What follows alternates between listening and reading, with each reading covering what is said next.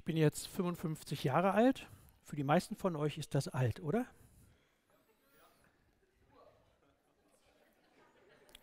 Der Stefan war 56. Wisst ihr, was beim Älterwerden ganz einfach ist? Es geschieht automatisch. Ich muss gar nichts dafür tun. Ich muss meine Haare nicht färben, das geht von alleine. Da läuft ganz vieles von alleine. Jeden Tag werde ich einen Tag älter. Ihr, ihr übrigens auch. Das läuft ganz alleine. Wie ist das beim persönlichen Reifen? Geht das auch automatisch? Entspricht das auch dann so dem Alter, was man dann hat? Ja, dann müsste ich mit 55 schon ziemlich weit sein, oder? Aber so komme ich mir manchmal gar nicht vor. Irgendwie würde ich mich mal so eher als Spätzünder bezeichnen, ja? Ich habe so in dem Alter, wo jetzt ihr seid, wenn ihr sagt, ich bin alt, in dem Alter, ähm, habe ich viele Dinge nicht kennengelernt und ich habe viele Dinge nachträglich entwickelt. Thomas Harry nennt das Nachreifen. Das ist ein ganz tolles Wort. Nachreifen. So nach dem Motto, es ist nie zu spät. Ja? Du kannst immer noch nachreifen. Geht das von alleine? Automatisch? Der Uli hat gesagt, dass wir nicht zum geistlichen Wachstum beitragen können. Der Heilige Geist lässt die Eigenschaften wachsen, die Gott wichtig sind. Und dennoch denke ich, dass wir uns als Menschen unterscheiden von Früchten, weil wir Wesen sind, die sich in der gottgegebenen Freiheit für oder gegen etwas entscheiden können. Und ich behaupte, persönliches Reifen geschieht nicht automatisch. Und ich habe jetzt 30 Minuten Zeit, das zu entfalten. Einige Leute reden so, jeder von uns erlebt unterschiedliche Phasen, Lebensphasen, Eindrücke, Begegnungen, Stimmungen, Anforderungen, so das pralle Leben halt. Manche Sachen sind gut, manche sind schlecht und aus allem lernt man ja irgendwas, oder? Man lernt doch aus dem Leben, so aus dem Leben an sich. Also doch schon automatisch, oder? Reifen automatisch. Und da würde ich sagen, jein. Nicht ganz, stimmt zum Teil. Also ich denke, das Leben an sich ist eine Schule und für viele oder für manche eine harte Schule. Ich staune manchmal, wenn ich so auf Lego-Einsätzen bin oder sonst, was Kinder mit sieben, acht, neun Jahren schon an harter Lebensschule haben. Kaum zu ertragen. Die lernen durch das Leben. Zwangsläufig, klar.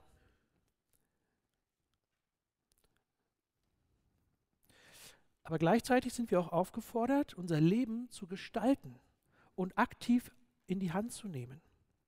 Das Erleben von Situationen ist das eine, das, was ich daraus mache, ob mir das Erlebte zum Gewinn oder zum Schaden wird, ist das andere.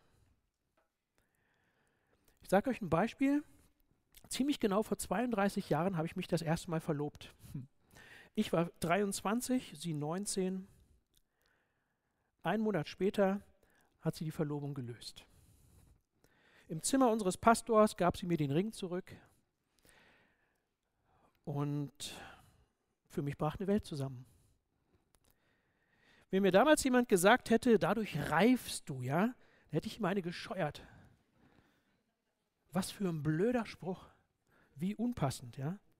Dass es trotzdem so war, lag jetzt nicht daran, dass man automatisch reif wird durch Erlebnisse, ja, und je intensiver, desto besser, sondern wie man sie verarbeitet und gestaltet.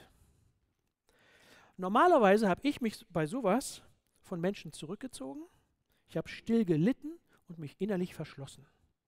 Das war meine Art, mit Zurückweisung umzugehen. Vielleicht noch mit einem stillen Schwur in meinem Herzen, sowas passiert dir nie wieder. Sieht so reifer aus? Dass es nicht so war, lag daran, dass ich mich meinem Trauerprozess aktiv gestellt habe.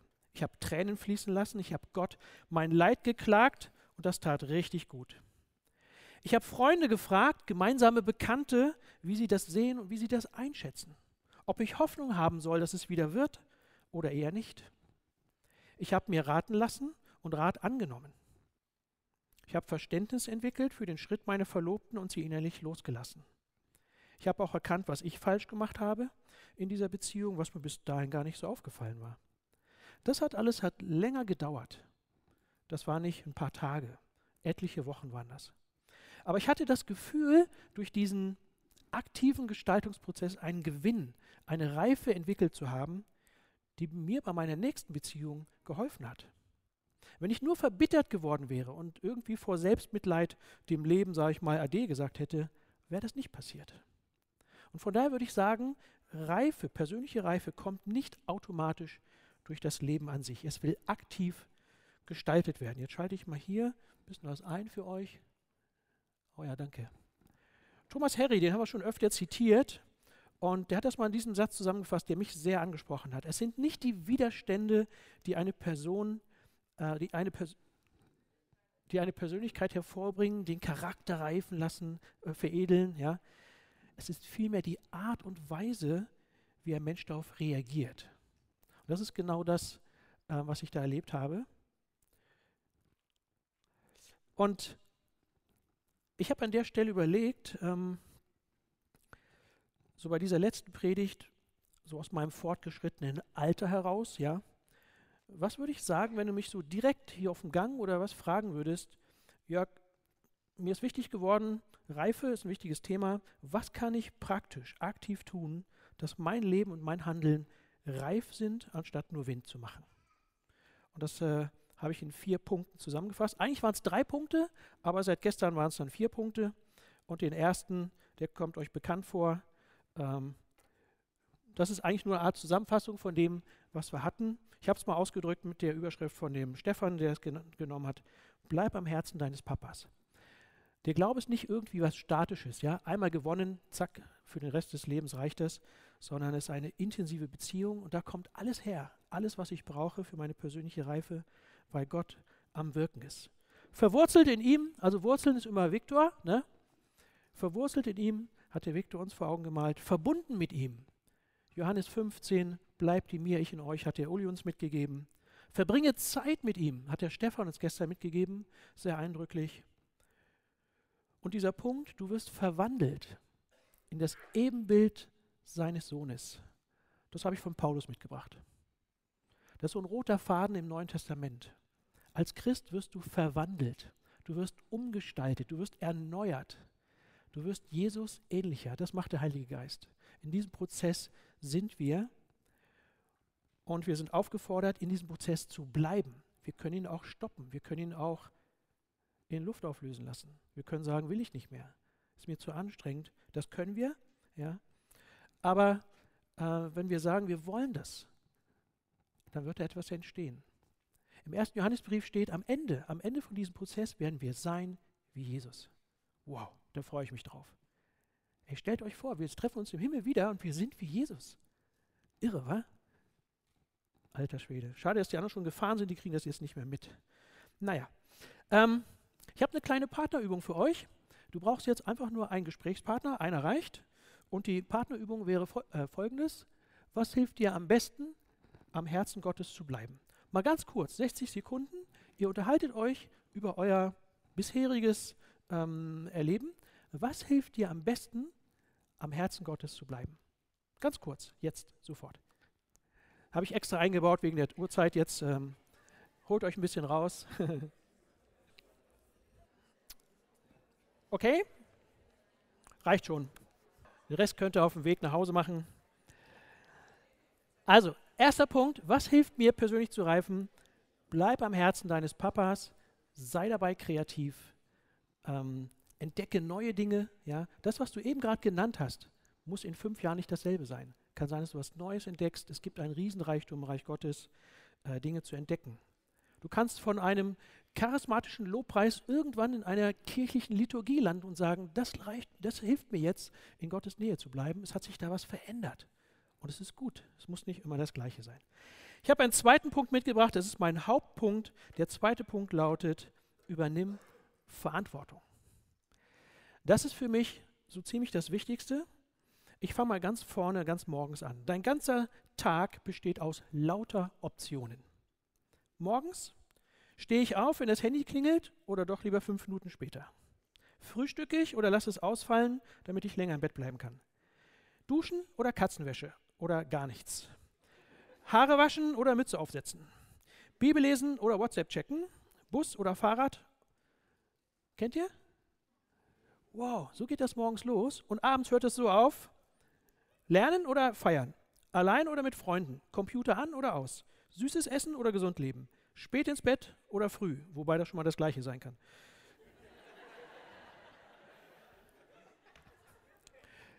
Jede dieser Optionen redet zu, zu, dir und sagt, entscheide. Was willst du? Was ist gut für dich und für dein Umfeld? Was ist schlecht? Oder anders ausgedrückt, übernimm Verantwortung. Gestalte deine Optionen. Leg dich fest. Gestalte dein Leben und dein Umfeld, deine Aufgaben. Gestalte deinen Glauben. Du bist der Gestalter deines Lebens. Nichts läuft von selbst. Doch, ich habe mal so ein Bild gesehen, könnt ihr euch vorstellen, so eine Schräge, ne? und da ist so eine Kiste drauf. Und weil es so schräg ist, rutscht die und darunter stand, manches läuft von selbst, aber es geht bergab. Ja. Und das ist so mein Eindruck in der Ehe, in der Kindererziehung. Sachen, die von selber laufen, die gehen meistens bergab. Da bleibt irgendwas stehen oder kommt zu kurz. Ja. Das meiste will aktiv gestaltet werden. Verantwortung übernehmen heißt, ich stelle mich gerne den Herausforderungen und Aufgaben, die mir das Leben gibt, und ich gestalte sie aktiv, damit ich mich und andere nicht enttäusche. Und es kann sein, dass dir das heute zum ersten Mal richtig wichtig wird. Ich erinnere mich an einen jungen Mann, der war hier drei Jahre bei uns auf der Bibelschule. Seine Mutter hat ihn angemeldet und in den Zug gesetzt und ihm die Unterlagen der Bibelschule gegeben. Die hat er dann im Zug gelesen. Er selber hatte keine Ahnung, was ihn erwartet.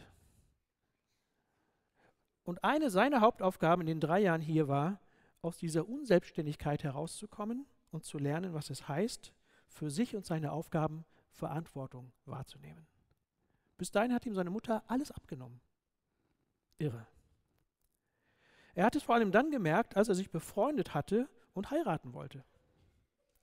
Da wurde ihm klar, wenn ich für meine Frau sorgen will, muss ich erstmal für mich selber sorgen können. Und er hat diese Herausforderung an dieser Stelle nachzureifen, angenommen und Schritt für Schritt gelernt. Das war richtig toll, das zu beobachten.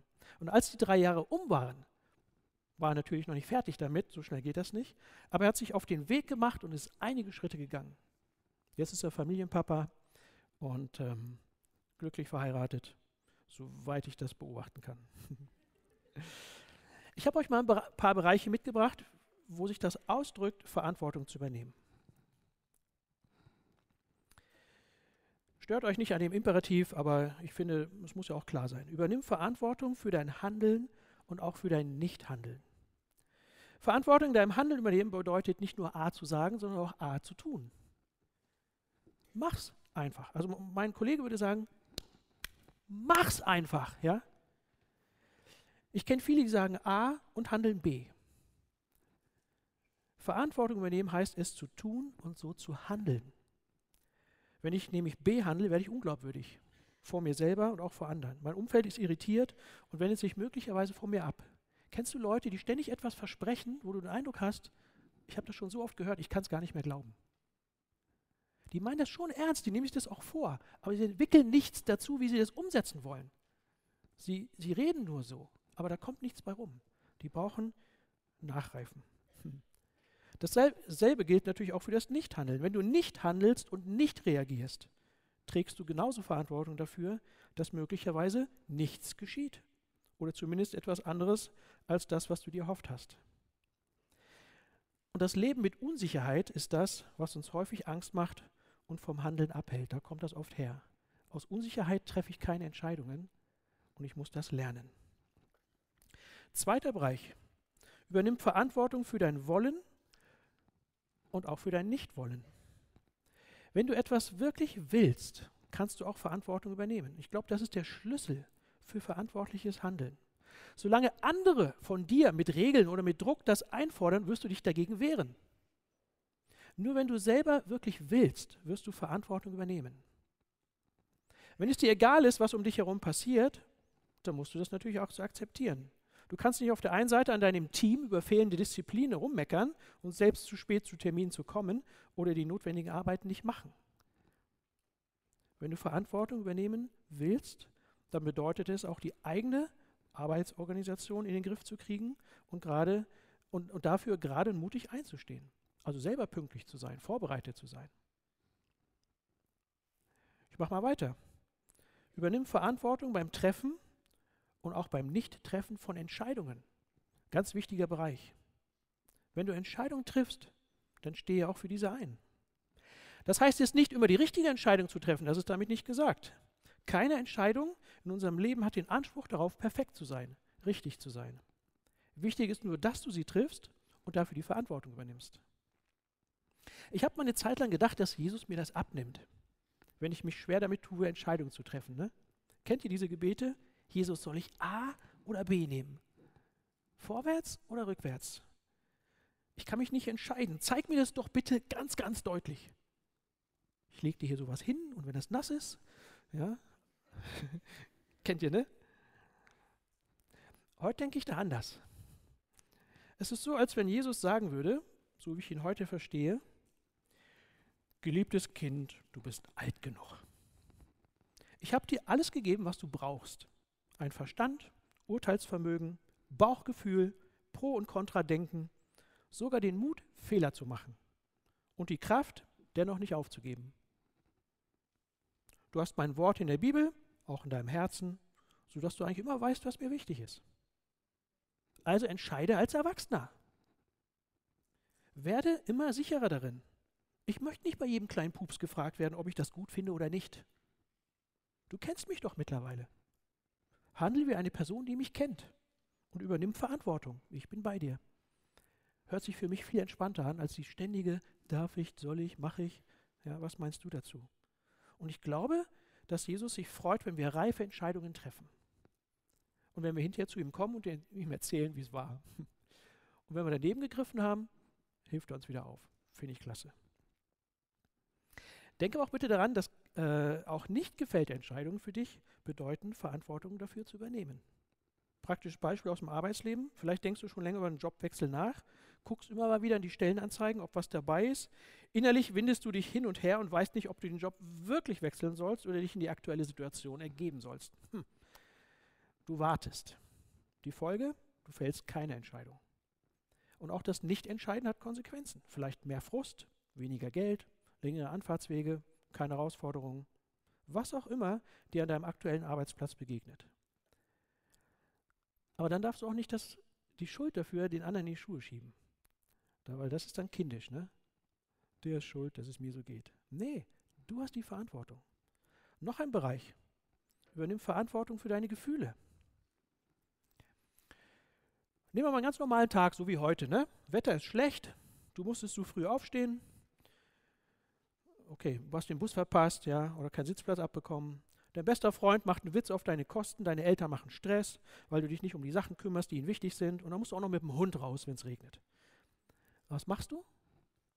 Normalerweise regst du dich auf, brüllst du los, lässt du dir den Tag verderben, ziehst du die Schmollen zurück oder gibst du einfach nichts drauf?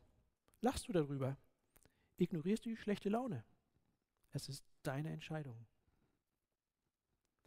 Manche reagieren ohne nachzudenken. Sie geben einfach ihren Gefühlen nach. Sie sind so wie eine Cola-Dose. Ne? Wenn das Leben sie ein bisschen schüttelt, stehen sie so unter Druck, dass sie einfach explodieren. Andere denken nach und reagieren anders. Sie wissen, dass sie nicht über alles, was passiert, die Kontrolle haben. Ja, es passieren blöde Dinge, ärgerliche Dinge, frustrierende Sachen, das kannst du nicht verhindern. Aber du hast die Kontrolle darüber, wie du reagierst. Das liegt in deinem Bereich, in deinem Gestaltungsbereich. Keiner ist getriebener seiner Gefühle. Du kannst dir sagen, ja, ich habe einen Grund, sauer zu sein, aber ich entscheide mich dafür, mich von diesem Kerl nicht den Tag verderben zu lassen. Das liegt an dir, in deiner Hand.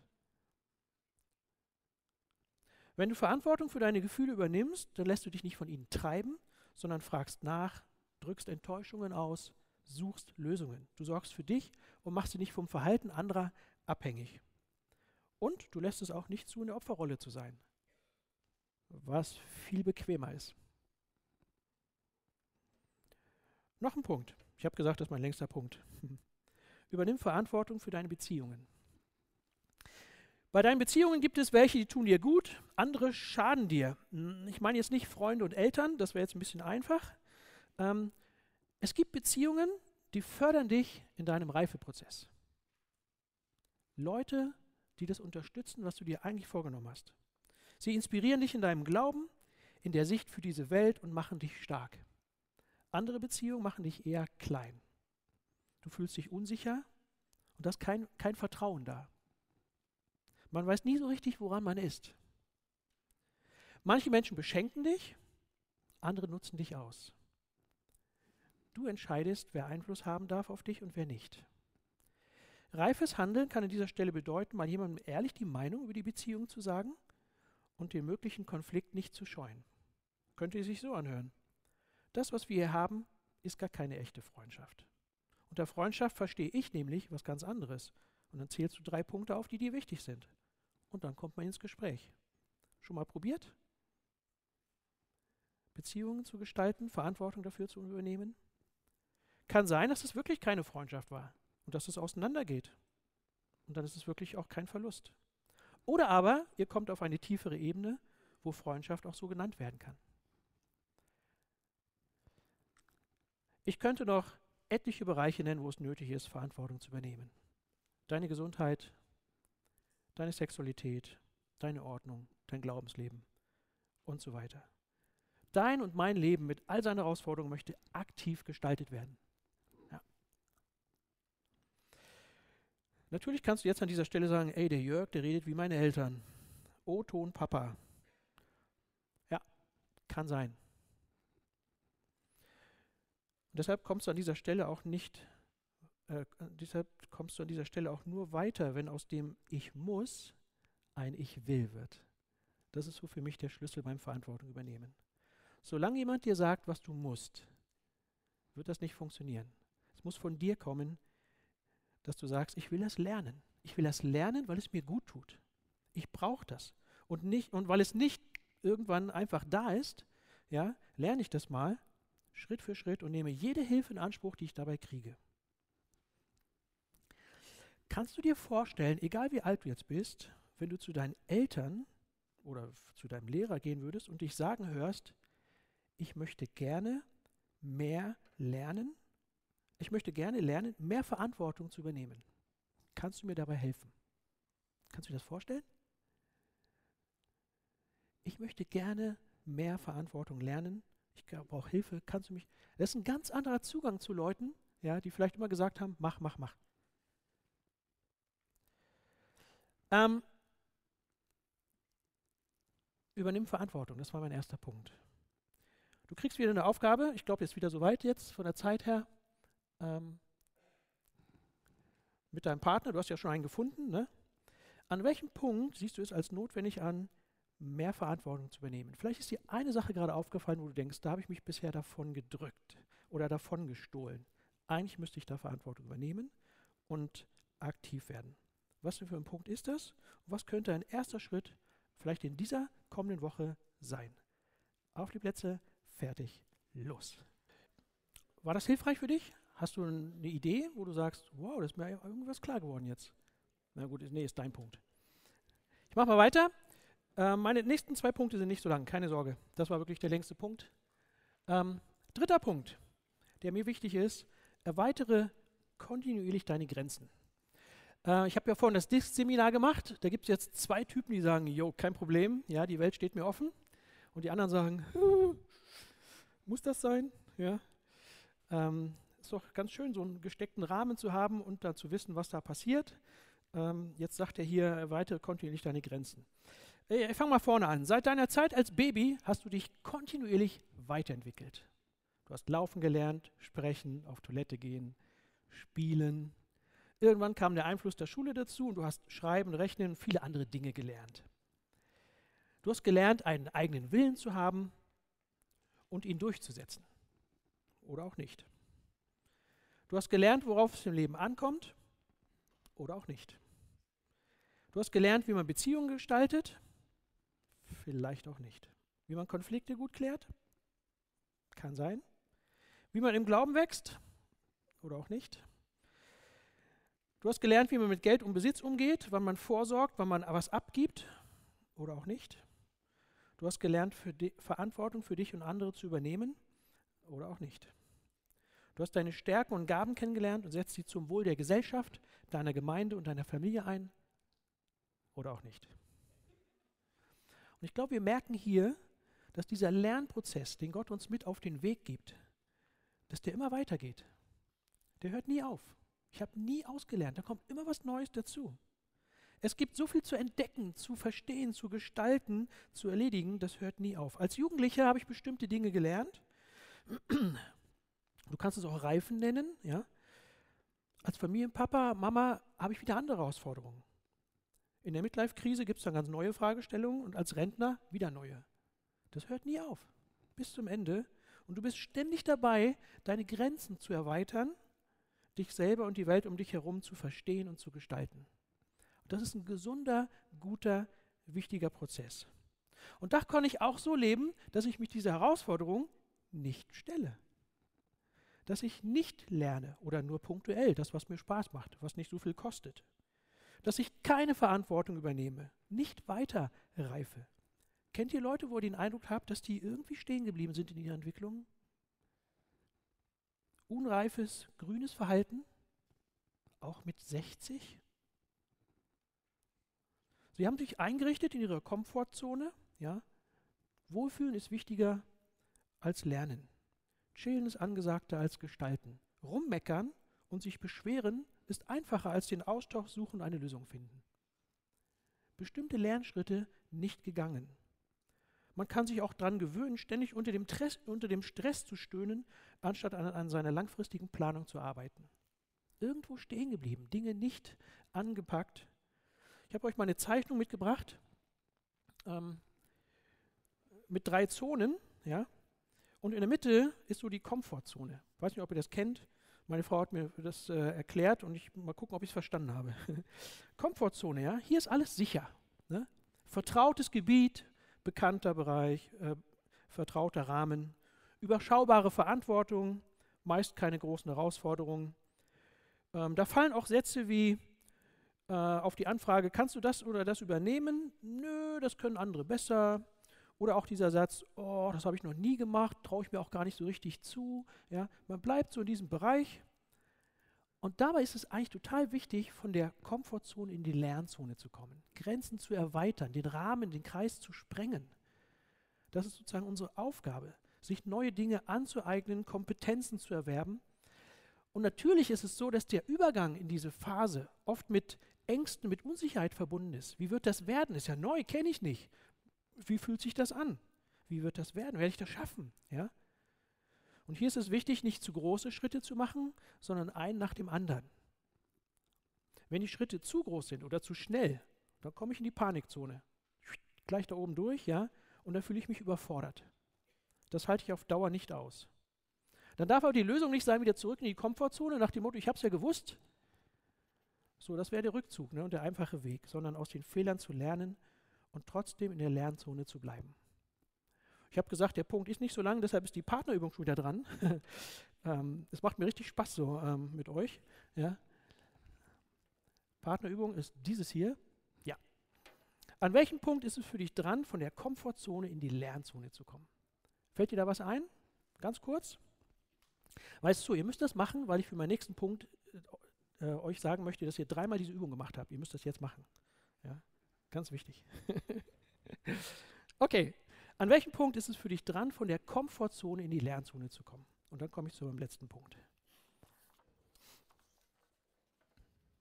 Vielleicht bist du schon in der Lernzone, dann kannst du auch über deine Panikzone reden, wo du das schon mal erlebt hast, wie sich das anfühlt.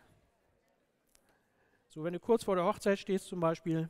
Vierter Punkt, ich habe es mal so genannt, suche dir einen Reifepartner. Also bei der Frage, was hilft mir ganz praktisch, äh, persönlich zu reifen, der vierte Punkt, suche dir einen Reifepartner. Ich glaube, alleine ist schwierig. Du hast jetzt dreimal eine Übung gemacht, über ganz persönliche Dinge zu sprechen. Das waren wirklich persönliche Dinge. Ja? Komfortzone, ähm, äh, Verantwortung übernehmen. Das sind nicht so eben mal leichte Sachen. So. Du hast über ganz persönliche Dinge gesprochen und vielleicht ist jemand dabei, der es zum ersten Mal gemacht. Ja? Der hat das nie gelernt. Also ich zum Beispiel komme aus so einer Familie, da wurde nicht über Persönliches gesprochen. Meine Eltern haben es nie gelernt, die haben es mir auch nicht beigebracht. Es ging immer um Äußerlichkeiten, wir haben schon gesprochen irgendwie, Aber die Frage, wie man als Persönlichkeit wachsen kann oder wie wir uns als Familie da gegenseitig unterstützen können, wurde nie thematisiert. Gab es einfach nicht. Und auf die Frage, was mir wichtig ist, welche Werte ich habe, was ich mal aus meinem Leben machen will, hatte ich keine Antworten. Ich habe da nie drüber nachgedacht und das habe ich erst viel später gelernt. Hier auf der Bibelschule, durch äh, Freunde, meine Jugendgruppe, durch meine jetzige Frau. Das war für mich auch so ein Nachreifungsprozess. Also es ist nie zu spät, damit anzufangen und man kann auch keinen Vorwurf jemandem machen, wenn er es noch nicht gelernt hat. Hier bei uns an der Bibelschule, an der BTA, da gibt es PEP, das heißt Persönlichkeitsentwicklungsprozess. Da thematisieren wir solche Sachen. Themen wie Selbstführung, Zeitmanagement, gute Entscheidungen treffen und so weiter. Wir thematisieren das. Und immer im Wechsel, alle zwei Wochen, findet so ein Kleingruppentreffen statt, wo man drüber spricht. Wo betrifft mich das? Wie geht es mir dabei? Kann ich damit was anfangen? Ja? Und so im Laufe der Jahre wird man ehrlich miteinander. Ja? Und kann Vertrauen zulassen, sich öffnen und das ist eine Riesenhilfe. Und das tut gut, wenn da Vertrauen entsteht. Und ähm, so eine Kleingruppe kann so ein Reifepartner sein. Das können aber auch Einzelpersonen sein, ja. Ob du es jetzt Zweierschaft nennst, Mentoring oder Coaching. Also ich spreche jetzt an die Männer, weil die Frauen haben ja keine Probleme damit. Ähm, die kommen immer ganz schnell ins Gespräch. In der Summe geht es einfach darum, jemanden zu haben, der einem hilft, Inneres auszusprechen, anzugucken, der einen nicht auslacht, sondern unterstützt reife Schritte herausarbeitet und einen ermutigt, sie zu gehen. Darum geht es. Es geht um Lernschritte, nicht um Leistungspunkte. Und das meine ich mit Reifepartner. Überleg mal, wer das sein könnte, der dich kennt, der ins Leben sprechen darf, weil du es willst. Ich habe an Tim gedacht. Tim ist ein junger Christ, der arbeitet in einem Gemeindegründungsprozess und da ist er so die Leiter von dem Ganzen, ja.